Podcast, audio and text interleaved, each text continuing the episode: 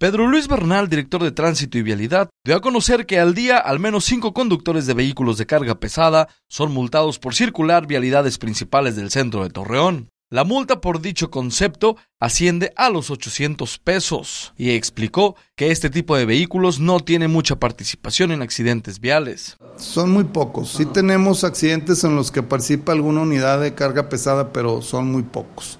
¿Qué estamos haciendo? Pues estamos aplicando el reglamento. En el 2015 se creó este nuevo reglamento de movilidad y en ese sentido se está aplicando las, los, los, eh, los camiones de carga superiores a 9 toneladas que circulan en el centro después de las 7 de la mañana y hasta las 10 de la noche y se les sorprende realizando maniobras, se les, se les está, se les, eh, se les multa.